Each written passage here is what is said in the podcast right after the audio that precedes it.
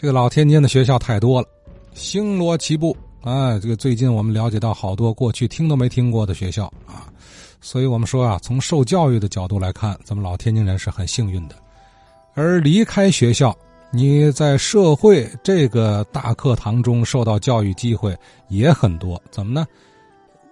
天津作为老牌大都市嘛，你能接触到各色人等，三人行必有我师，对吧？哎，你想，你就前两天说了，连拉胶皮的师傅最后都会了洋文了，你算算。哎，王宝华先生听到这儿，先想起来自己的老父亲生前的一些点滴了。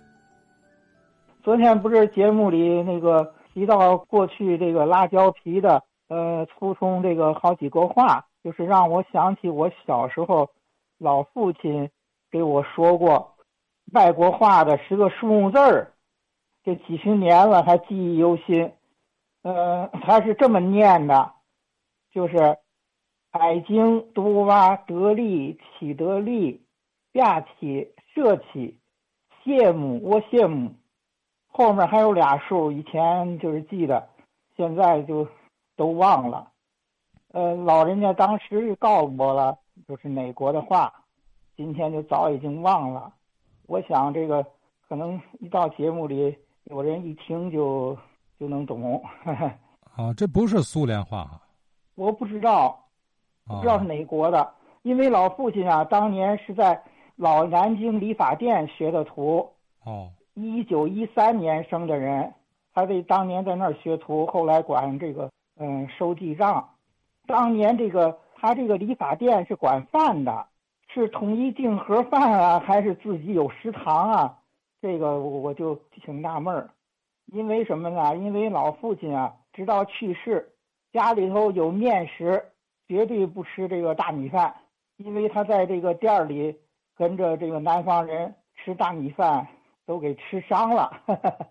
嗯，然后呢，他那会儿还教过我一些外国人的日常用语，也不是说是英语，我忘，反正不是英语，因为英语现在咱们都比较熟悉点儿。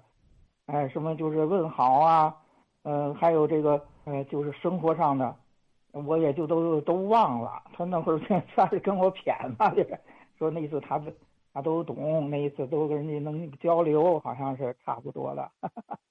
他也剪发呀什么的也做吗？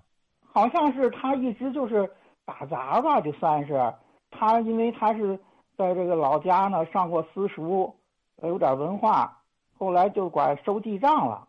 最后退休没在这儿哈，退休是在是叫中国旅馆退的休。